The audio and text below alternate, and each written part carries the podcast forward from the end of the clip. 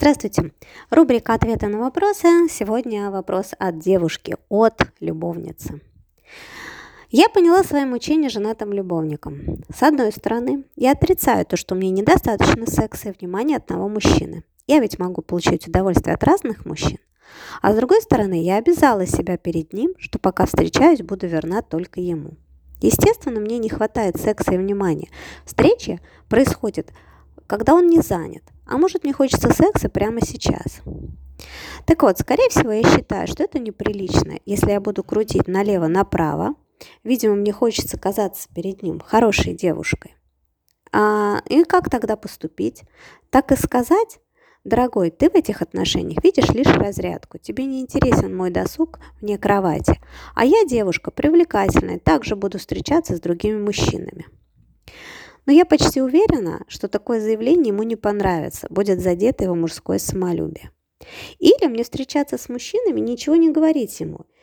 Ведь он, по сути, спит с двумя, почему я должна ущемлять себя? Итак, прекрасная ситуация. Многие любовницы оказываются в ситуации с похожими мыслями. А, по сути своей я вижу здесь а, терзание между чувством приятным, которое девушка испытывает рядом с мужчиной, и правильными а, конструкциями, да, то есть таким уязвленным женским самолюбием. Ну, смотрите, а, какие мысли отравляют вот это чувственное удовольствие. Что это за ущемленное женское самолюбие? Первое – это убеждение, что любовница – это второй номер. Ни одна женщина не хочет себя чувствовать вторым номером. А любовницы а, уже по своему статусу считают, что жена, естественно, это номер один, и мужчина ради нее много чего делает и всегда будет выбирать жену. А уже э, во втором, так сказать, на втором месте будет любовница. И девушки, конечно, делают вывод, что ну вот они мало значат, мужчина э, с ней только ради секса, и когда секс надоест, то все закончится. В общем, это очень неприятно, это такое свербит внутри. Но я сразу хочу э, дать э, возражения, которые могут э, распутать этот клубок негатива и настроить девушку совершенно на другое восприятие ситуации. А, ответьте себе на вопрос, а, что лучше, быть женщиной, с которой мужчина точно ради удовольствия, ради радости, то есть он приходит к ней, ну, точно не потому, что он обязан прийти к ней, или быть номером один. Вот я номер один, что это дает? То есть вообще-то давайте посмотрим эту ситуацию с точки зрения жены. То есть нужно ли быть номером один, то есть женщиной, а муж, муж который изменяет, а муж, который не чувствует к ней того возбуждения, пылкой страсти, как к любовнице, муж, который с ней ради обязанностей, там, не знаю, детей, быта и так далее, и так далее, а не потому, что эта женщина ну, безумно э, сексуально привлекает. Ну, более того, я хочу сказать, что э, у номера один очень часто у самого нету э, сильного желания и возбуждения на мужа уже. То есть э, это такое, ну, социальное убеждение, что вот жена это хорошо, а значит, женщина для секса это плохо. Но, женщина, но жена тоже, кстати, когда-то была женщиной для секса, а потом на это все там куча социальных вещей навешалась.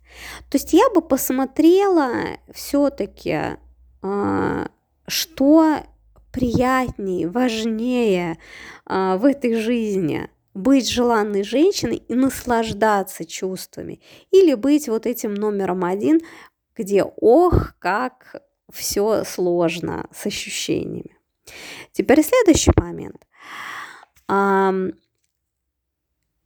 по поводу э, не хватает секса. Вот давайте представим на секундочку, что у этого мужчины жена куда-то исчезла. Может быть, он решил развестись, или э, она уехала надолго. И он может проводить э, с прекрасной любовницей все свое свободное время. Но возникает вопрос, э, действительно ли девушке будет хорошо от этого? Потому что очень часто редкие встречи – это яркая страсть, это очень э, приятный секс, потому что накопилось желание. Из-за невозможности его осуществить, оно разгорается, становится сильнее, и встречи, вах, такой фейерверк. А когда э, можно быть друг с другом круглосуточно, ну, знаете, оно как-то не так уже сладко. То есть, ну, это вопрос. Конечно, бывает по-разному, но э, у меня какое-то подозрение, что вот э, конкретно у этой девушки э, не будет больше счастья и радости, если мужчина внезапно э, будет проводить с ней все свое свободное время. То есть вот сюда тоже стоит подумать. Теперь а, следующий момент именно, опять же, про вот это уязвленное женское самолюбие. А, вот эта фраза девушки, что почему у меня не может быть там двух мужчин? Вот он же спит э, с двумя, а я вот такая, значит, э, вся несчастная, я себя сдерживаю. Смотрите, здесь больше даже не о том, что хочется других мужчин. И какое-то слово данное ограничивает, а больше про моральное превосходство. То есть, если а, вот я сижу, а, жду этого мужчину, а у него есть другая женщина, он все для той женщины, я номер два, у меня мало м, внимания, мало секса. Я могу ему за это предъявить. То есть я чувствую моральное превосходство над мужчиной, который ведет себя неправильно, не уделяя мне, несчастной, должного внимания. И потеря вот этого морального превосходства, почему она и говорит, что ну как же, да, я же буду тогда вот, ну, не хорошей девушкой, я хочу выглядеть в его глазах хорошей. На самом деле это потеря э, морального превосходства. Тогда уже нечего будет предъявить ему, да, я сама, так сказать, не без греха, и вот имеешь, что имей.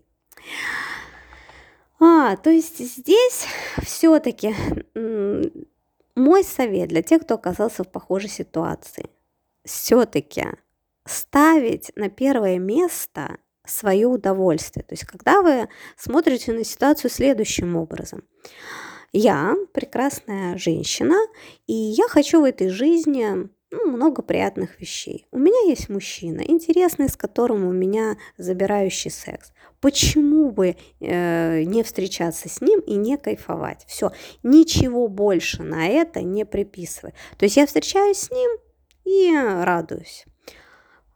Очень даже хорошо, что это э, э, я не номер один, потому что у меня остается свобода выбора. Я могу заняться сексом и с другими мужчинами.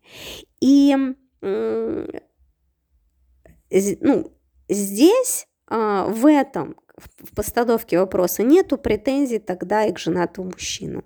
Есть, то есть как, как э, какое-то есть приятное место, мне хочется туда сходить, я туда иду. Если по какой-то причине это место занято, там каким-то чужим банкетом, ну окей, банкет кончится, я опять пойду туда, соскучившись, и получу свое удовольствие.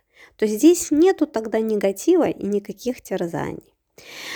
По поводу мужчины, ну, стоит ли ему говорить? На мой взгляд, э, конечно, не стоит. Здесь опять же такая игра, что я вот э, ну, сделаю его виноватым этим, да, и что-то с этого получу. Ну, как бы что, да, то есть мужчина на самом деле может обидеться, уйти, и если расчет на это, то, пожалуйста, это можно делать.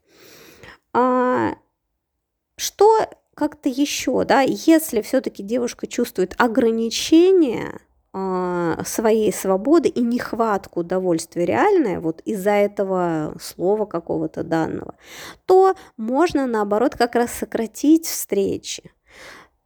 То есть, если вы встречаетесь один раз в две недели или один раз в три недели, то как-то у мужчины уже это другой формат отношений, у него не возникает желания как-то ну, предъявить что-то, да, как, как-то заревновать, потому что ну, девушка свободная, и мы встречаемся реально только ради секса редко.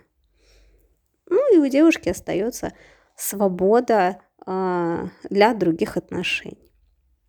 Вот такая непростая тема с любовницами. Буду рада, если вы э, оставите свои комментарии к этому подкасту. Спасибо за внимание.